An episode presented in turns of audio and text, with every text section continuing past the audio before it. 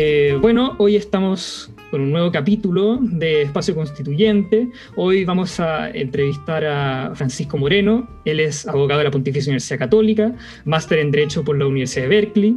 Él fue subsecretario de Hacienda en, el, en este gobierno de Sebastián Piñera y actualmente es candidato a la Convención Constitucional por el distrito número 8, que comprende las comunas de Cerrillo, Colina, Estación Central, Lampa, Maipú, Pudahuel, Quilicura y Tiltil. Bueno, Francisco, en primer lugar, muchas gracias por haber aceptado nuestra invitación y lo primero que quiero preguntarte es por qué quieres ser constituyente y por qué elegiste el distrito número 8. Gracias, Mariano, en primer lugar por la invitación a Quivitas, que entiendo que tiene ¿no es cierto? varios podcasts dedicados a los candidatos a la Convención Constitucional y siempre se agradece tener esta posibilidad de diálogo, de análisis respecto de lo que está sucediendo hoy día en nuestro país y cómo, cómo se proyecta la discusión constitucional. Eh, ¿Por qué decidí ser candidato a la Convención Constitucional? Porque estando en el gobierno como subsecretario de Hacienda, me tocó vivir, ¿no es cierto?, de primera mano lo que sucedió el 18 de octubre del 2019. Eh, eh, y la verdad es que creo que se requiere personas que tengan vocación de diálogo, que tengan la intención de construir puentes, que les interese las políticas públicas, que los apasione la política y lo público. Y es el caso mío. Yo tengo eh, ya una carrera en temas públicos, estuve como subsecretario en el Ministerio de Hacienda, trabajé en el Ministerio de Desarrollo Social, en el gobierno del presidente Piñera, el primer gobierno del presidente Piñera, eh, eh, trabajé en un municipio, tuve la posibilidad de estar un año y medio en un municipio muy alejado de la capital, en Putre, en la región de Arica, Parinacota, por lo tanto tuve la posibilidad de tener una experiencia de gobernabilidad local. Y la verdad es que, mm, es que es algo que uno no puede eludir. Hoy día Chile está frente a una encrucijada histórica, desde el punto de vista que tenemos que ser capaces de redactar una nueva constitución, pero al mismo tiempo reconociendo los tremendos avances que hemos tenido en los últimos 30 años. Y no es que yo vaya a defender un modelo determinado, sino que me interesa que la próxima constitución que tenga Chile sea una constitución que lo apalanque desde el punto de vista del desarrollo económico social y que no termine siendo una constitución contra la constitución de 1980 soy de los que cree que tenemos que reconocer la tremenda tradición constitucional que tiene nuestro país, desde al menos 1812, 1811 quizás, según algunos, ¿no es cierto?, en ese primer ordenamiento eh, constitucional. Y tenemos que tener una mirada de futuro en común, porque los dos tercios que exige la Convención Constitucional para llegar a acuerdo significa en la práctica que el diálogo y la construcción de acuerdos y puentes va a ser algo básico dentro de la Convención Constitucional. Si no somos capaces de llegar a acuerdos en las materias propias de una constitución, eh, vamos a fracasar desde el punto de vista del mandato que nos entregó la ciudadanía y por otro lado, no vamos a avanzar como país para efectos prácticos de dejar atrás esta etapa que ha sido tan compleja y tan difícil desde el 18 de octubre. Claro. Eh, otra pregunta que quiero hacerte es que tú vas por cupo UDI, ¿cierto? Entonces, ¿qué te, no sé, tú eres independiente, tú eres militante y tú, no sé, quizás hace años estuviste involucrado en política o esto es algo más reciente? ¿Cómo entraste tú a la política? ¿Por un rol más técnico? No sé, cuéntanos un poco de eso. No, te cuento, Mariano, yo soy militante de la UDI desde los 15, 16 años. Eh, entré a la UDI el año 91, tres meses después de que asesinaran a Jaime Guzmán. Eh, yo soy sobrino de Jaime Guzmán, hermano de mi, de mi mamá, de mi madre. Eh, y la verdad es que, bueno, tuve el privilegio de conocerlo. Eh, Jaime Guzmán obviamente es parte de mi, de mi historia, de mi identidad. Y, y soy convencido que, que, su figura fue absolutamente fundamental para el retorno a la democracia. Eh, uno de los elementos que hoy día es difícil, ¿no es cierto?, poder analizar con, sin el debido apasionamiento pero me imagino ya que la historia durante las próximas décadas le va a dar el lugar que se merece. Jaime Guzmán finalmente convocó no solamente a un grupo de civiles para que se involucrara en el gobierno militar, sino que también, y por sobre todas las cosas, fue de los que impulsó permanentemente un itinerario constitucional, un itinerario de recuperación de la democracia. Hay que recordar, y esto yo siempre lo señalo, de que había un sector dentro de las Fuerzas Armadas que no estaba muy convencido de eso y que por lo tanto, así como dijeron que había objetivos y no plazos, eh, fue muy fundamental el hecho de que Jaime Guzmán, junto con otro grupo de civiles, ya desde octubre del año 73 se convocara, ¿no es cierto?, esta comisión de estudios de la nueva constitución. Y justamente el objetivo principal era cómo somos capaces de mirar hacia el futuro, en aquel entonces, para efectos de recuperar una democracia, pero una democracia distinta a la que habíamos tenido hasta el año 73. La constitución del 25 obviamente fracasa cuando no es capaz de dar las herramientas suficientes a la clase política durante la unidad popular y que le habrían permitido finalmente salir de esa crisis política e institucional en la cual estuvimos y que generó finalmente el golpe de Estado 73. Entonces creo que su aporte fue fundamental en política y obviamente el hecho de, de, haber entregado su vida finalmente el año 91, el Frente Manuel Rodríguez lo asesina a la salida del Campo Oriente de la Universidad Católica después de, de haber dado su clase de Derecho Constitucional, fue algo que lo personal me marcó muchísimo. Siempre me he sentido muy cercano a, a la política, me interesa lo público, tengo vocación de servicio público y obviamente me interesó siempre encauzarla a través de un partido político. Así que he estado militando y si bien es cierto he estado por periodos más activos que otros, pero ese es mi domicilio político y obviamente en una convención constitucional, aunque los partidos están tan desprestigiados, no iba a esconder lo que ha sido parte de mi identidad política durante los últimos 30 años. Eh, respecto al tema del distrito, perdón, no, no te contesté al, comienzo, Mariano. A ver, yo he estado vinculado en los últimos 10, 15 años a las políticas públicas, no solamente a través del Ministerio de Hacienda, el Ministerio de Desarrollo Social, sino que también tuve la oportunidad de ser eh, investigador asociado del Centro Latinoamericano de Política Económica Social de la Universidad Católica, CLAPES UC, junto con el exministro Ignacio Briones y con el actual ministro de Hacienda, Rodrigo Cerda. Eh, y la verdad es que me ha tocado involucrarme directamente en el diseño y también en la aplicación, especialmente en mi época de gobierno, especialmente la aplicación, digo, de las políticas sociales dirigidas a la clase media. Y el distrito número 8 de la región metropolitana, que incluye las comunas de Maipú, Pudahuel, Estación Central, Tiltín, Lampa Colina, y Cerrillo, donde vive 1.700.000 personas, es el distrito más grande de nuestro país. Y obviamente es muy simbólico y muy señero el punto de vista de la cantidad de familias que viven ahí y que obviamente han tenido un progreso en su calidad de vida, ya sea personal o familiar, pero que es necesario seguir consolidando. Por eso me identifica absolutamente el hecho de haber estado muchísimos años dedicado a las políticas públicas dirigidas especialmente a la clase media y especialmente en el programa Clase Media Protegida, es una ley, ¿no es cierto?, eh, que presentó un proyecto presentado por el, por el gobierno del presidente Piñera y que hoy día ya es una realidad y que abarca distintas áreas en las cuales la clase media necesita algún apoyo, alguna ayuda eh, en caso de que efectivamente estén ante una situación compleja de índole laboral, es decir, que eh, se queden, ¿no es cierto?, sin fuentes de ingreso, en cesantía. Eh, ¿Qué es lo que sucede, por ejemplo, en el caso de la vivienda también, que es un tema fundamental para la clase media? Por otro lado, el tema de la educación, cuando hay un hijo que quiere entrar a la universidad ah, y no aplica la gratuidad por alguna u otra razón. y después todo lo que dice relación con la seguridad pública. Hoy día tenemos a una clase media que si es víctima de un crimen o un delito, eh, resulta que le va a ser muy difícil conseguir un abogado, contratar un abogado, ¿no es cierto?, por los recursos que eso conlleva. Entonces, esta clase media protegida siempre está disponible, y por cierto, el tema de salud, que no, no, lo había mencionado, salud ante una enfermedad catastrófica, necesitamos que el Estado se haga presente para efectos de poder proteger debidamente a la clase media. Yo lo que quiero, Mariano, es que esta constitución de que seguramente va a ser la constitución del 2022, ¿no es cierto? Eh, sea una constitución que la clase media la sienta como un verdadero apoyo, como que sea una verdadera socia en su historia de desarrollo personal y familiar. Y eso es obviamente algo que me convoca, está representando a este distrito, que es, como te digo, el más grande de Chile. Eh, ya que estamos hablando de la clase media, yo creo que es muy importante ver que, claro, hay al parecer, o lo que dice mucho académico y, se, ha, tocado mucho en el diario, es que hay una necesidad importante de seguridad social. Y eso obviamente va de la mano con el trabajo que tú desempeñaste en, el Ministerio de Hacienda. Entonces me gustaría preguntarte qué posibilidades hay de que eso sueños de seguridad social puedan concretarse, obviamente de una manera responsable, porque aquí hay muchos ejemplos de que esto se ha tratado de replicar en algunos países y ya salió más o menos o muy mal en algunos casos. Entonces, ¿cómo, cómo se puede llevar eso de manera sensata? A ver, yo creo, Mariano, que acá hay que reconocer lo que se ha avanzado en estos últimos 30 años, desde el punto de vista de la pobreza. Hay una cifra cercana al 40% en el año 1990 para terminar hoy día en un 8.2, 8.3%. Eso no, no, considera la extrema pobreza, que obviamente, por cierto, es, es menor a, a estas cifras que acabo de dar. Pero sí hemos sido capaces de, a través de políticas públicas focalizadas de ir generando una verdadera red de protección social.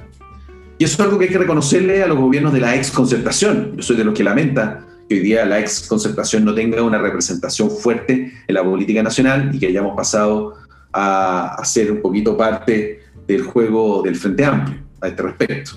Ahora, menciono la red de protección social porque es una red que cada gobierno la ha ido complementando. Y hoy día tenemos efectivamente un plan muy potente a propósito de la situación de pandemia que estamos viviendo hace ya más de un año. El hecho de que se hayan destinado técnicamente 18 mil millones de dólares en ayuda, considerando el acuerdo de junio del año pasado, que fue un acuerdo transversal por 12 mil millones de dólares, más los 6 mil millones de dólares que acaba de anunciar el presidente de la República, permiten finalmente configurar una serie de ayudas dirigidas a los sectores más vulnerables, y eso lo representa muy bien el ingreso familiar de emergencia, el IFE, que es en la práctica un apoyo de 100 mil pesos por cada integrante de la familia para aquellos, aquellas personas o familias que eh, tienen ingresos informales, que por lo tanto el Servicio de Impuestos Internos no tiene un historial de esas personas respecto a los distintos, eh, las distintas actividades comerciales que, que pueden haber realizado.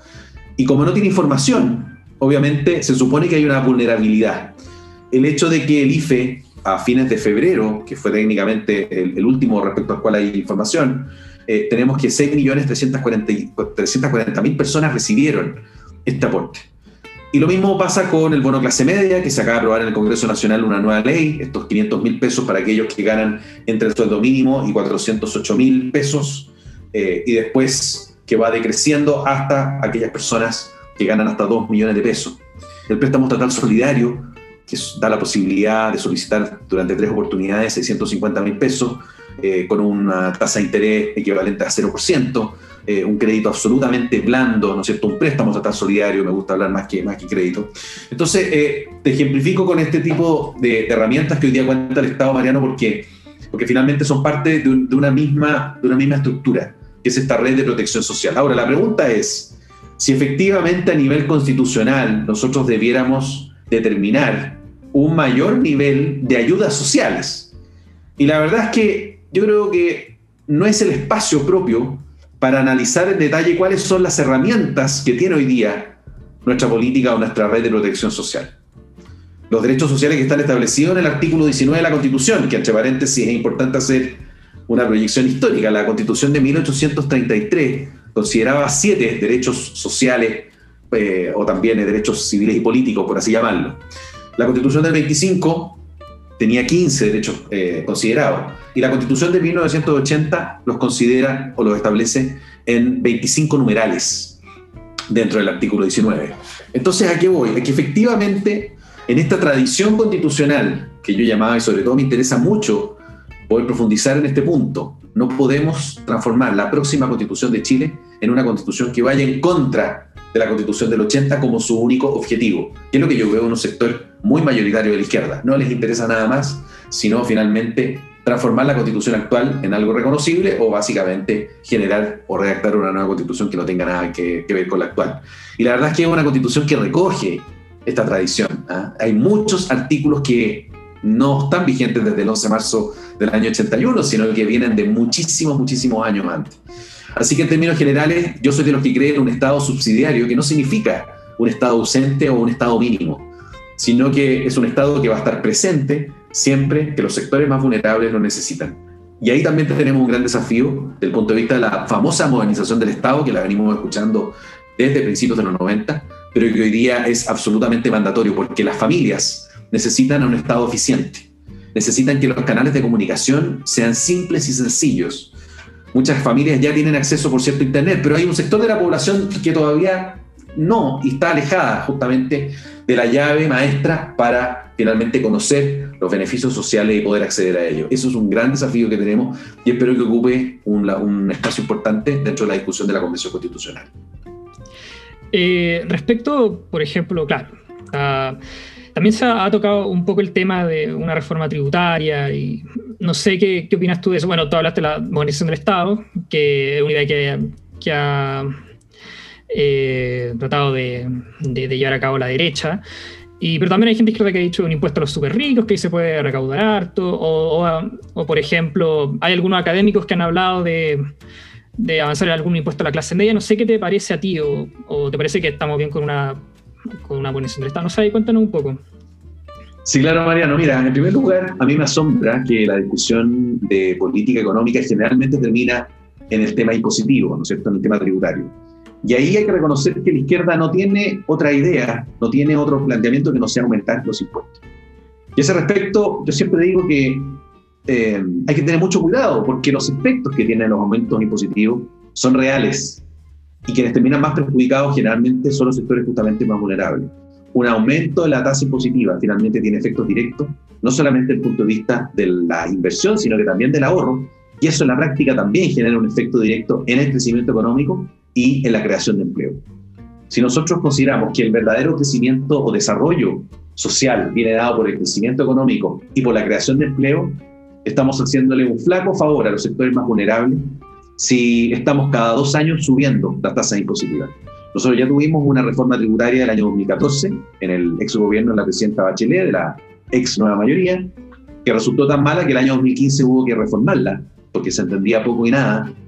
Y el gobierno del presidente Piñera presentó en agosto del 2018 un proyecto de ley, que es el proyecto de la ley de modernización tributaria, que nos demoramos un año y medio en tramitarla en el Congreso Nacional y en aprobarla, básicamente porque los parlamentarios, y eso podemos también hablar en un rato más al respecto, no están respetando las urgencias parlamentarias, las urgencias de los proyectos de ley, cosa que en la práctica significa eh, un, efecto negativo directo justamente para aquellos sectores respecto a los cuales se establecían beneficios, me refiero a las micro, pequeñas y medianas empresas, y por cierto a los sectores más vulnerables, porque había medidas que iban en directa línea de poder eh, aumentar la inversión, con eso, por cierto, facilitar o generar más oportunidades de, trabajo.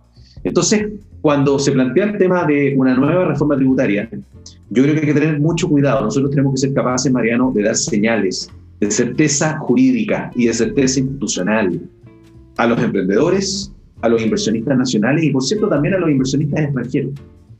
Entonces, creo yo que existe una discusión bastante artificial y se nos señala que el porcentaje de carga tributaria en Chile sería bajo en comparación a los países de la OCDE.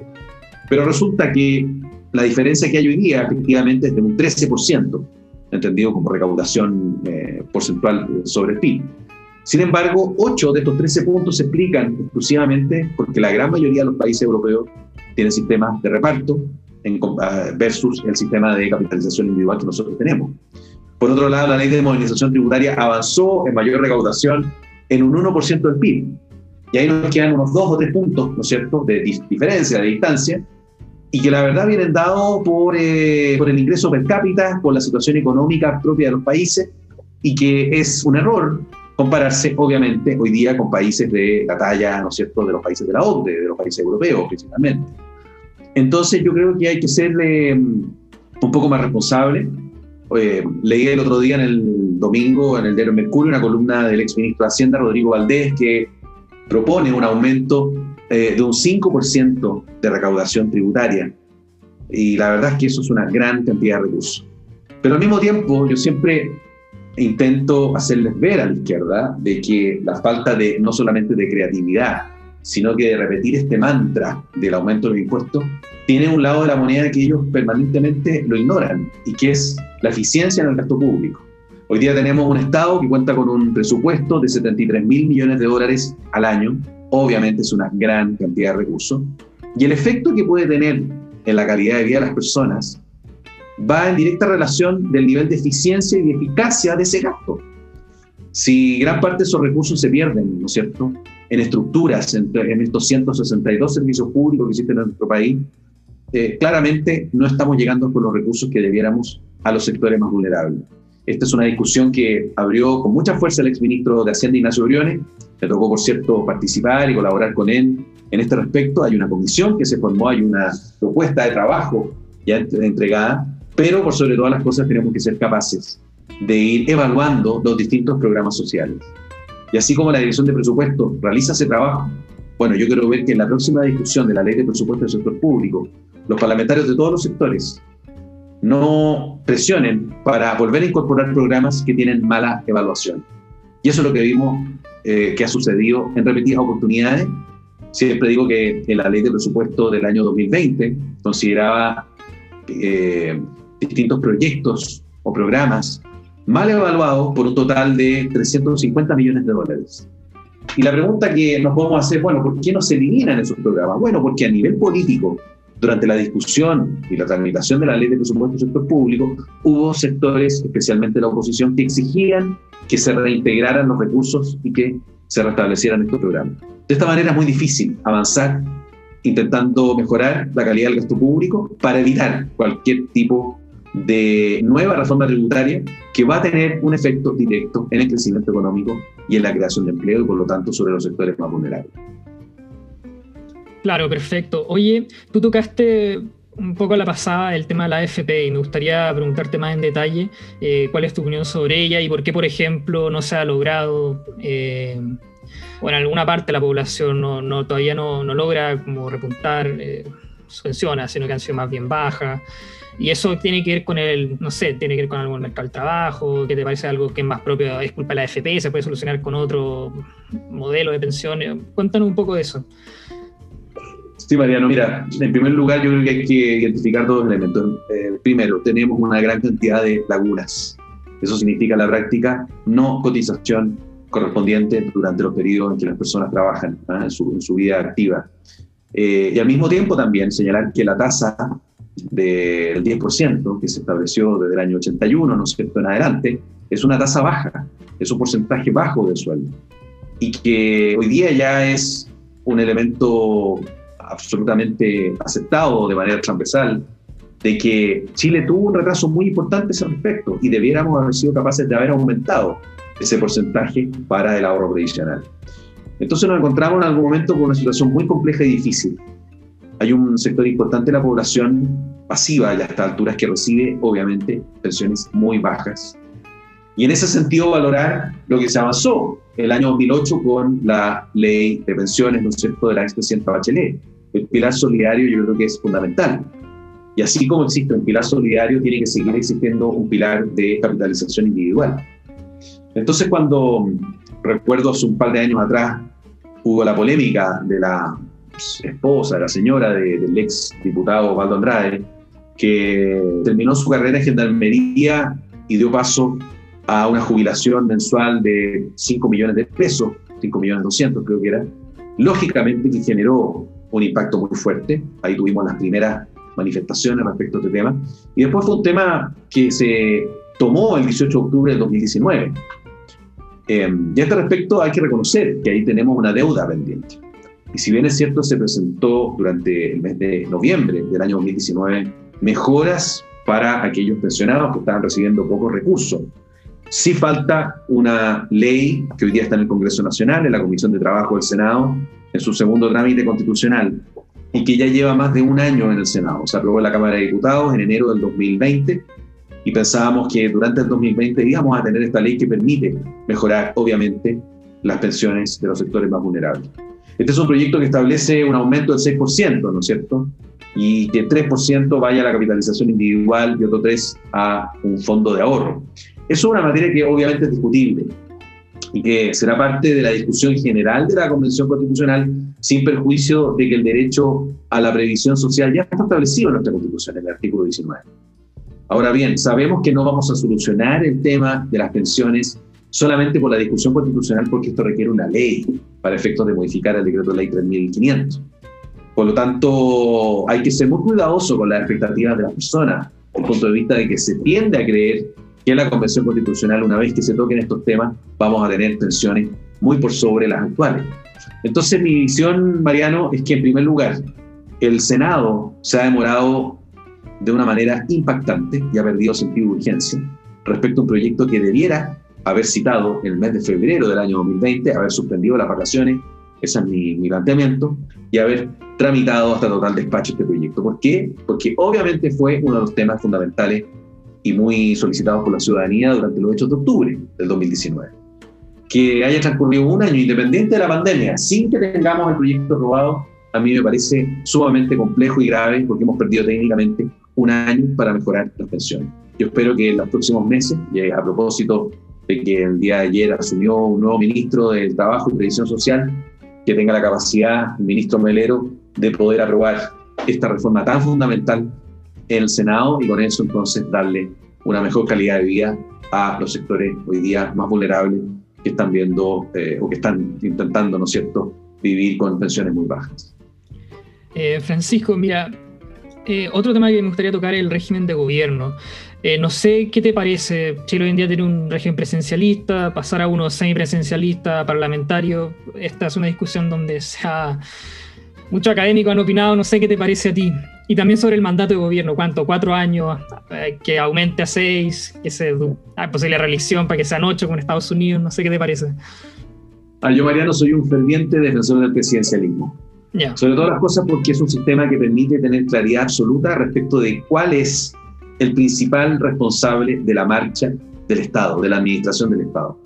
Y esta persona la elegimos todo en votación directa, en función de un programa de gobierno, en función de una campaña, de una discusión, y creo que aquellos que plantean la posibilidad de tener un sistema semipresidencial o incluso parlamentario, se olvidan que justamente una de las, de, las banderas de lucha de los hechos, ¿no es cierto?, que hemos visto a partir de, octubre del año 2019, fue justamente que las personas quieren una mayor participación. Yo lo consigo entonces que en un nuevo sistema de gobierno, como el semipresidencial o parlamentario, sean los parlamentarios quienes terminan, eligiendo al primer ministro, que es en la práctica, eh, ¿no es cierto?, quien concentra los mayores poderes y el responsable de la administración del Estado. Generalmente el presidente de la República viene a ser una figura bastante decorativa. Y eso es complejo, es complejo, Mariano, principalmente por la calidad de parlamento que hoy día tenemos. Hay un cambio que es absolutamente indesmentible entre la calidad jurídica, política, eh, de construcción de acuerdos de los congresos nacionales elegidos por el sistema binominal en comparación a el Congreso actual, que es el primero que tenemos elegido con un sistema proporcional de cifra repartidora. Y si algún momento tuvimos la esperanza de que se abriera finalmente los espacios para que se incorporaran sectores de diversa índole política a la discusión de políticas públicas y de leyes, la verdad es que mm, estamos muy decepcionados.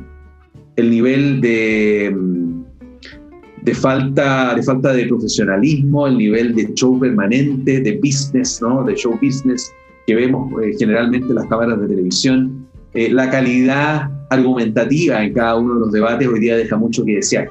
Por lo tanto, y respondiendo a tu pregunta, yo no me imagino al Chile de la Constitución del 2022 con un régimen parlamentario, de ninguna manera, y por otro lado, tampoco me lo imagino con un régimen semipresidencial donde cohabitan, ¿no es cierto?, la figura del primer ministro y el presidente de la República. Yo quiero que las personas tengan absoluta certeza y claridad respecto de quién es el responsable desde el punto de vista de conducir con el liderazgo necesario a un país y especialmente a su Estado. Y eso es lo que nos otorga el sistema presidencial. Y respecto al tema de la duración del mandato, sí soy partidario de aumentarlo en un año, es decir, que dure cinco años el periodo presidencial, porque nos vemos hoy día enfrentados a una serie de procesos electorales intermedios que interrumpen la labor del gobierno de turno. El hecho de que ya este año sea un año de muchísimas elecciones dificulta la labor del Congreso. Los parlamentarios van en noviembre a su reelección, la gran mayoría. Eso significa la práctica que tienen en su cabeza, más que los proyectos de ley, lo que está sucediendo en sus distritos, cómo se despliegan ellos haciendo campaña, y eso afecta sin lugar a duda la celeridad de los proyectos que presenta el Ejecutivo, la necesidad que tenemos justamente de apurar en muchos temas que hoy día están pendientes en el Congreso Nacional. Entonces, yo quiero eh, mayor eficiencia en el Congreso y eso pasa también por extender a un año, que me parece prudente, dado que seis años en cuanto que es mucho, pero sí un año más, de modo tal de que tengamos un régimen presidencial de cinco años. Perfecto. Oye, Hablaste un poco de mayor participación. ¿Qué te parecen estas ideas de, incluir elementos de democracia directa en la nueva constitución, como iniciativas populares de ley o, o plebiscitos? No sé, ¿qué opinas tú de eso? A ver, efectivamente hoy día la ciudadanía requiere mayores espacios de participación. Hoy día ya no basta, ¿no es cierto?, con tener la posibilidad de conversar con algún parlamentario y, o, ir a una um, sesión de audiencia pública, a la Cámara de Diputados o al Senado para poder presentar una opinión. Sí creo eh, que esto es un tema que se aborda desde dos perspectivas. Primero, desde la perspectiva territorial. ¿Y por qué lo planteo? Porque la reforma del 2015 de la expresidenta, creo que fue una muy mala reforma en todo sentido, porque conocimos ahí lo que eran los diputados, ¿no es cierto?, del 1%, Resulta que los distritos electorales pasaron a ser eh, territorios absolutamente inmanejables. El distrito por el cual yo soy candidato a la Convención Constitucional, el distrito 8, es la suma de dos distritos antes de la reforma del 2015. Y cada uno de ellos tenía técnicamente cuatro eh, comunas. Hoy día me encuentro en un distrito donde tengo ocho comunas y si realmente yo quiero tener un trabajo cercano a las organizaciones comunitarias funcionales, a las juntas de vecinos, a los centros de alumnos, a los centros de padres de las distintas instituciones, los colegios o los clubes del auto mayor, no existe ninguna posibilidad de que yo pueda realizar mi trabajo legislativo, en el caso de que estuviese postulando al Parlamento, o mi trabajo en la Convención Constitucional y al mismo tiempo tener un contacto fluido con esta gran cantidad ¿no de grupos eh, representativos de la población. Por eso creo que si queremos mayor participación también pasa porque las personas y los distintos grupos, ¿no es cierto?, las sociedades intermedias, tengan la posibilidad de tener un trabajo permanente con sus representantes. Y eso también, obviamente, pasa por reducir el tamaño de los distritos. Eso por una parte. Y el otro, el otro prisma que tiene esto dice relación con la posibilidad de que efectivamente se puedan presentar iniciativas de ley ¿ah? y ahí incorporar ciertos elementos de democracia directa, pero con, con responsabilidad y racionalidad. A mí me parece bien el sistema que tiene Brasil, que considera que una de sus comisiones, al menos en la Cámara Baja, no, no lo sé en el Senado, lo voy a estudiar, pero al menos en la Cámara de Diputados de Brasil recibe mociones parlamentarias que hayan sido patrocinadas por una cierta cantidad de ciudadanos. Y efectivamente, la comisión en cuestión analiza el proyecto y lo vota. ¿ah? No es que este proyecto sea, obviamente, ley una vez que sea presentado, sino que eh, básicamente participa del mismo proceso legislativo como si fuera una moción parlamentaria. Yo creo que es una iniciativa muy interesante estudiar, me parece razonable, pero donde sí no estoy de acuerdo es en la realización de plebiscitos permanentes respecto a las materias más relevantes que pueda conocer un Congreso Nacional. Si hay algo que identifica la labor de un diputado es que justamente la ciudadanía les otorga, a los senadores también, por cierto, un mandato, un mandato político de representación y de representatividad, de modo tal de que ese parlamentario, ese diputado o senador va a ser quien me represente en las distintas decisiones. Ahora bien, hay materias respecto a las cuales se puede plebiscitar, sí, la constitución del, 80 día lo establece, pero sí creo que sería un error, tal como postuló una, una candidata constitucional a la Convención Constitucional de Bópoli hace algunas semanas atrás, de que los grandes temas de ahora adelante se iban a publicitar.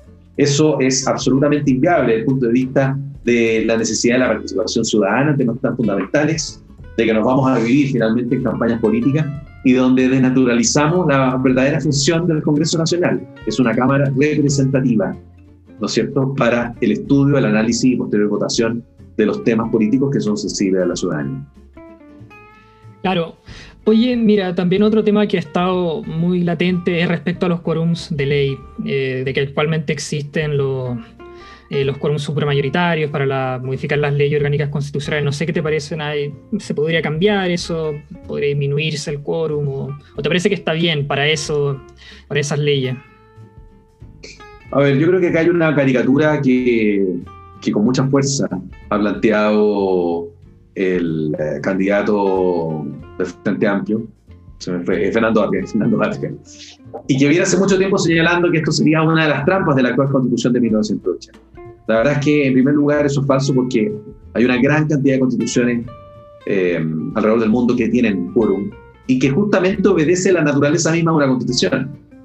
Si consideráramos que el quórum máximo de aprobación de una ley sea una ley de quórum calificado, que es técnicamente el 50 más 1 de los diputados y senadores en ejercicio, estaríamos permanentemente cambiando nuestro cuerpo constitucional. Y la idea justamente de una constitución es que tenga al menos una mínima permanencia en el tiempo. ¿Significa esto que está escrita sobre piedra? Claramente no. Cada constitución puede ser reformada las veces que sea necesario, pero los, los momentos políticos para la reforma obviamente que se identifican por parte de los distintos partidos, de los distintos parlamentarios. A mí me parece razonable que existan materias dentro de la Constitución de 1980 y espero que también lo existan en la Constitución de Chile del 2022, que cuentan o que se requiere para su modificación de dos tercios, tres quintos o cuatro séptimos. ¿Por qué? Porque generan finalmente estabilidad, estabilidad en el juego democrático, estabilidad desde el punto de vista normativo, a que atenerse no solamente la población, sino que también un país completo respecto a materias que son sensibles. Así que eh, creo que todo lo contrario a lo que señala nuestro, nuestro candidato al Frente Amplio, esto obedece a la necesidad de que contemos con normas que tengan cierta permanencia dentro de la estructura política de un país. Y eso en la práctica le hace bien a una democracia. Y de modo tal si existe el acuerdo suficiente necesario para cambiar una norma que tiene un quórum de tres quintos, bueno, bienvenido sea. Pero eso significa que hay una apertura desde el punto de vista de la construcción de acuerdos políticos. Pero eso no lo da con los quórum calificados del 50 más 1 de los diputados y senadores en ejercicio. Y todo lo contrario si es que se pudiesen aprobar modificaciones a la Constitución por quórum simple. Eso no es que sea antidemocrático, es que lo que pretende finalmente es que la Constitución sea un elemento que dé estabilidad y permanencia a nuestro sistema jurídico y político. Claro, hablando de otra de las trampas que supuestamente de Atria, eh, ¿qué te parece, por ejemplo, la idea del Tribunal Constitucional debería modificarse? Eso de eliminar el control frente a los proyectos de ley, no sé, o eliminarlo derechamente, o que quede intacto, eh, qué sé yo, eh, reformar los nombramientos de los ministros, no sé, ¿qué te parece a ti? Sí, yo, Mariano, soy absolutamente partidario no solamente de, mantener el Tribunal Constitucional en nuestra Constitución o en nuestro ordenamiento jurídico-político, sino que también fortalecerlo, porque es una instancia que finalmente nos permite eh, y especialmente pensando en los ciudadanos, que la Constitución siempre sea respetada, que la Carta Magna, que este pacto social que ponemos en primer lugar dentro de la pirámide normativa, nunca sea vulnerado por ninguna mayoría circunstancial a nivel de Congreso Nacional.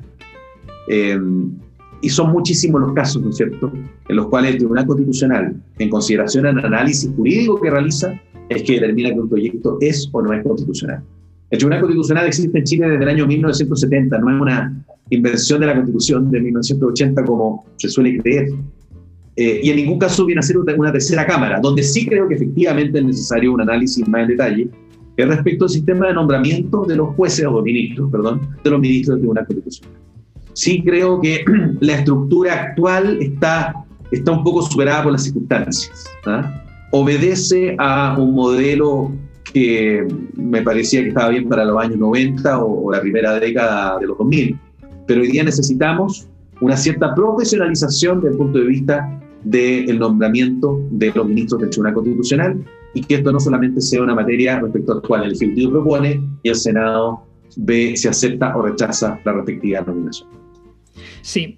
Oye, eh, respecto a, la forma del Estado, ¿qué te parece? ¿Chile debe seguir siendo un Estado unitario? ¿Debería avanzarse hacia otro tipo de organización regional? No sé, un régimen, un Estado federal o donde las regiones tengan un alto grado de participación. No sé. Eh, ¿Qué te parece a ti? Absolutamente de acuerdo en que Chile es un Estado unitario. Creo que eso le ha dado no solamente una consistencia a nuestro país, sino que también la más mínima coherencia respecto a un territorio que es sumamente complejo, ¿ah? porque obviamente, ¿no es cierto?, el hecho de que tengamos 4.300 kilómetros de largo, al menos de costa, y, y, sea un país que, que, tenga 16 regiones, ¿no es cierto?, eh, y donde los territorios no, no tienen una conexión directa, es absolutamente indispensable que tengamos un Estado unitario. Y que eso no significa que sea un Estado centralista, sino que todo lo contrario. Hemos avanzado muchísimo en la descentralización del sector público. ¿ah? y es necesaria la desconcentración también. Hay un proyecto de ley presentado por el gobierno del presidente Piñera, justamente ahí me tocó estar trabajando, respecto a las rentas regionales.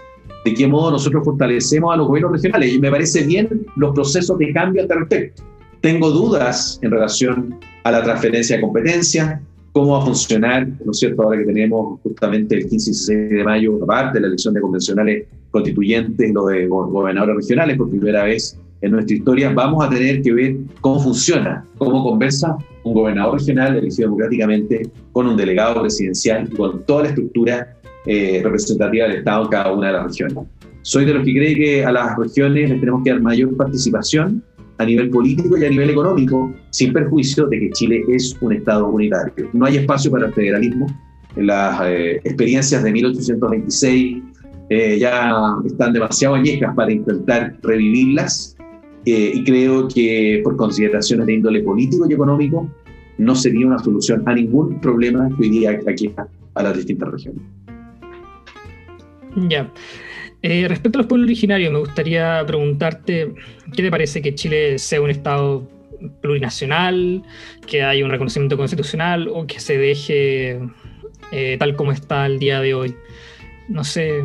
sí, yo María, no soy partidario efectivamente de un reconocimiento de los pueblos originarios que en nuestro país. Yo creo que es un elemento que le hace bien, ¿no es cierto?, desde el punto de vista histórico, desde el punto de vista conceptual. Ahora, eh, eso significa reconocer una pluriculturalidad, que es obvio, que es evidente en nuestro país eh, y que siempre lo ha sido por lo demás. ¿no? hay una cultura homogénea ni prioritaria, sino que todo lo contrario. Eh, ahora, sí me parece muy complejo lo que propone ciertos sectores de la izquierda, de que Chile debiera ser un Estado plurinacional. Cada pueblo originario en sí tiene su propia cultura, independiente de que ocupe un territorio, la gran mayoría, ¿no es cierto?, tiene su propia lengua, pero eso no lleva que automáticamente debiéramos considerar que en Chile hay tantos países o naciones como pueblos originarios han existido en nuestro país. Yo creo que eso en la práctica significa un desmembramiento político, más que territorial, por cierto, eh, y que va en una dirección absolutamente opuesta a lo que hoy día necesitamos, es decir, una construcción de un futuro de país en unión y comunidad, respetando las diferencias que podemos tener, pero todos con un solo objetivo común, cómo finalmente somos un mejor país, cómo nos hacemos cargo de los sectores más vulnerables y cómo vamos generando ese desarrollo sostenible y sustentable, no solamente desde el punto de vista económico, sino que cultural, social y, por cierto, comunitario.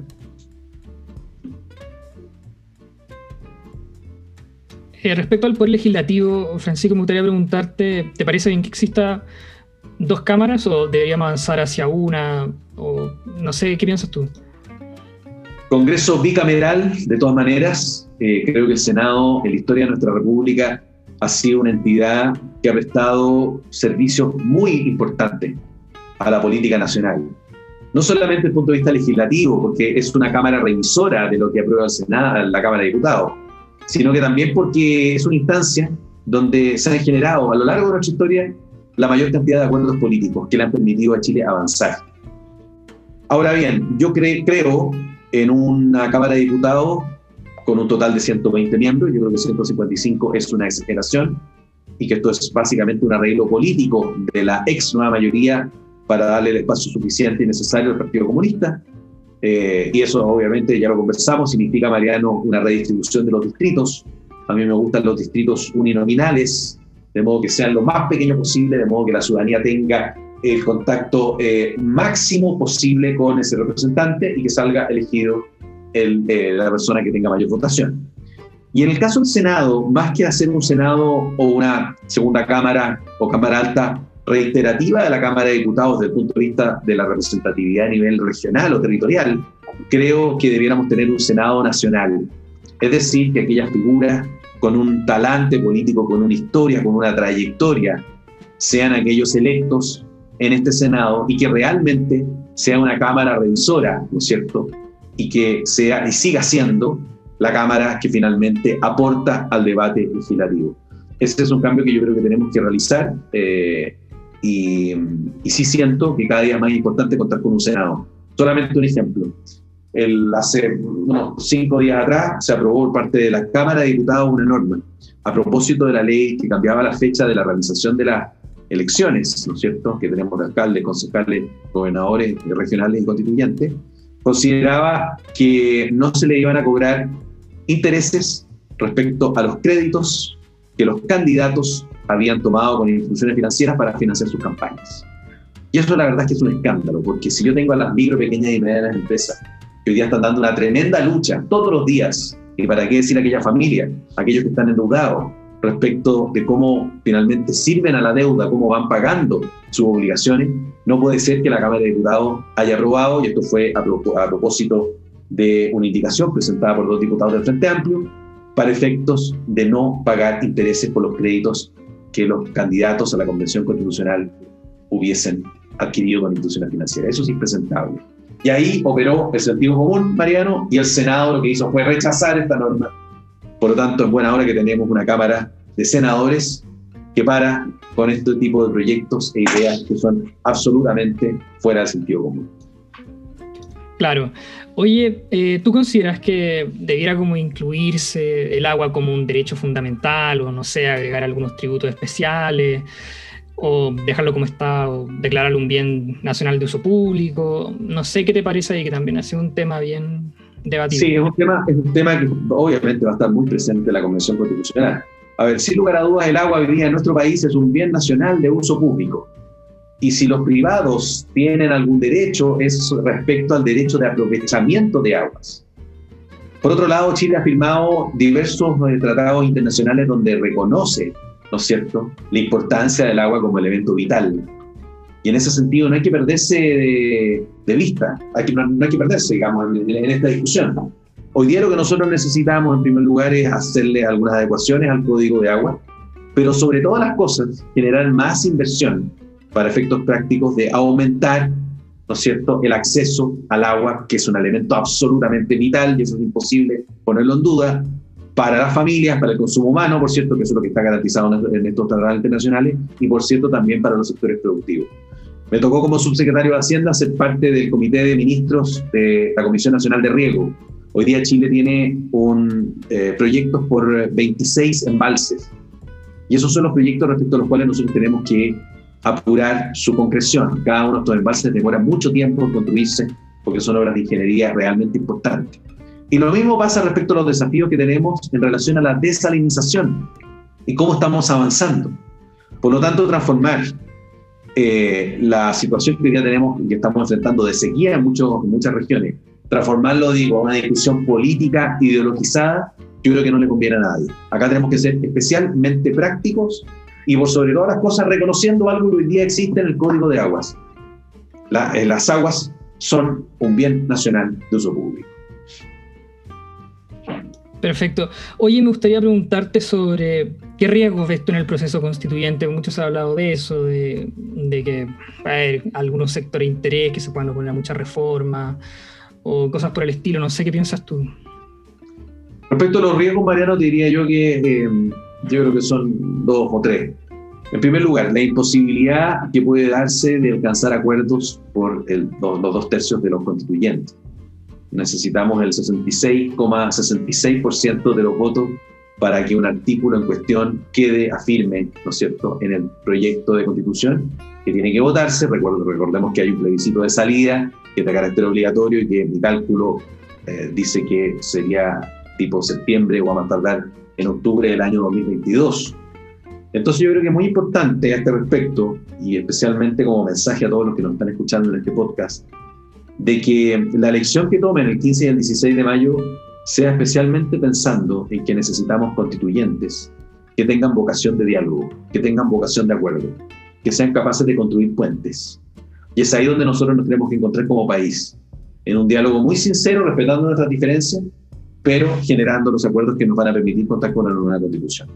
Puede ser que nos enfrentemos ante el escenario de que no se generen esos acuerdos por dos tercios de los constitucionales, de los convencionales constituyentes. Y eso efectivamente sería un fracaso para esta instancia.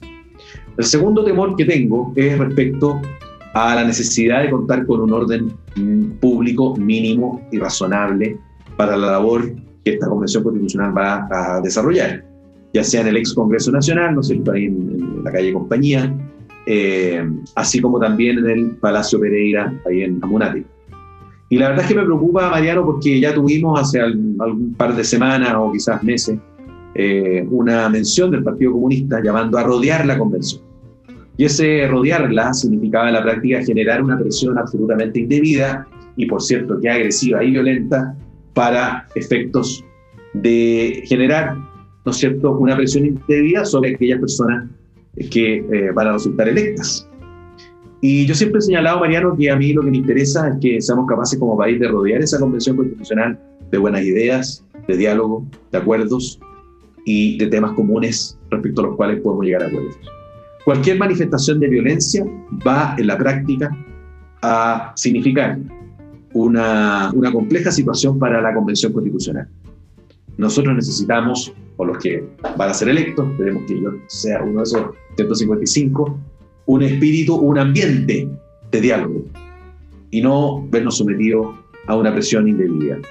Y por último, dice relación con la calidad de la discusión. Y ahí obviamente es un misterio hoy día, porque no sabiendo quiénes van a ser los convencionales constituyentes, eh, es importante también considerar la trayectoria de cada uno de ellos, el conocimiento que puede llegar a tener. Yo no estoy diciendo que todos los constituyentes tengan que ser abogados, ni mucho menos o constitucionalistas, pero sí personas que en primer lugar conozcan la realidad, en segundo lugar que tengan experiencia respecto a lo público, respecto a las políticas públicas, respecto al gobierno, ya sea local o nacional.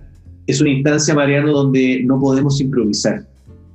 Eh, y si existen líderes, ¿no es cierto?, locales, que no tengan estas características, pero que sí cuenten con los votos necesarios para resultar electos, lo que yo esperaría es que participen de la discusión con una mente especialmente abierta y una muy buena disposición para aprender y, por cierto, plantear sus visiones respecto a los, temas que se van a ver en, esa convención constituyente. Claro, Francisco, estamos llegando al final del podcast y no sé si tú tienes algún tema que te gustaría tocar en particular, no sé, hacer algún llamado, algo que te, no sé. Sí, bueno, en primer lugar, eh, Mariano, agradecer el espacio. Eh, siempre es grato poder tener una conversación y que esto quede obviamente en, las redes, de modo tal de que las personas que quieran conocer un poco más de los planteamientos que uno tiene tengan una instancia donde eh, escucharlo. Eh, la campaña a la Convención Constituyente ha sido especialmente difícil. Hoy día estamos en el primer día, como comentábamos al comienzo, de suspensión de campaña. Eh, se vienen tres meses, tres semanas en las cuales no vamos a poder hacer campaña eh, y eso limita el ejercicio democrático de una instancia tan relevante como esta. Hoy día las personas y las familias tienen poca información. Son pocas las personas, en la experiencia que a mí me toca día a día, que hoy día saben en qué consiste esta convención constitucional, cuál es la tarea, por qué se tiene que redactar una nueva constitución. Y a ese respecto es muy relevante que podamos tener la mayor cantidad de información y utilizar, por cierto, Internet y otras instancias para eso. Yo quiero solamente dejarles un, un saludo y, y, un mensaje a todos los votantes de Maipú, Pudahuel, Estación Central, Tiltil, Lampa, Colina, Quilicura y Cerrillo. Eh, quiero ser electo el próximo 15 y 16 de mayo porque me convoca el diálogo, el análisis objetivo de las políticas públicas, quiero alcanzar acuerdos. Soy convencido de que tenemos que recuperar la paz, el orden público, la tranquilidad, tenemos que reparar nuestro tejido social y, y hay que recuperar también nuestra amistad cívica esa amistad cívica que en el pasado nos permitió llegar a tantos acuerdos. Son muchos los temas hoy día urgentes y pendientes, no solamente desde el punto de vista de los derechos sociales, como la salud, la educación, la vivienda, el trabajo y, por cierto, la previsión social, sino que necesitamos darle gobernabilidad a nuestro país, modernizar el Estado, fortalecer a los gobiernos locales, a nuestros municipios, que existan mayores herramientas para descentralizar nuestro país, que el desarrollo llegue a todos y cada uno de los rincones de nuestra patria tenemos que proteger a la clase media y tenemos también que permitir espacios de mayor participación ciudadana. Solamente en esa línea vamos a ser capaces de construir, de redactar entre todos una mejor constitución.